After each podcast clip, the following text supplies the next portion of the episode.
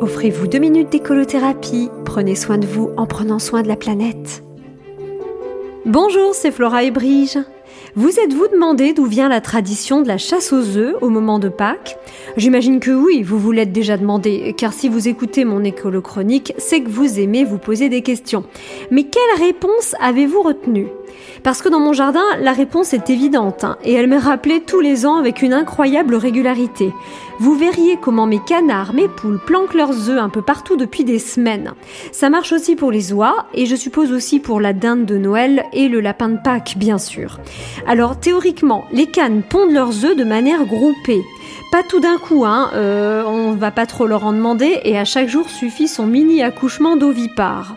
Mais de préférence chaque jour au même endroit, car c'est bigrement plus simple pour les couver ensuite bien que ce soit sans compter les passages de prédateurs, notamment nocturnes comme les fouines, les bien nommés, ou diurnes comme les humains, friands d'omelettes au pissenlit. Et c'est sans compter également sur leur mémoire de moineau à ces cannes, surtout cette année pour ma canne blanche.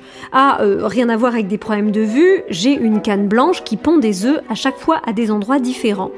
Bref, mesdames les volailles changent de spot régulièrement, ce qui rend la chasse aux œufs bien plus amusante, vous en conviendrez. La morale de cette chronique, c'est qu'il suffit le plus souvent d'observer la nature pour obtenir la réponse à nos questions.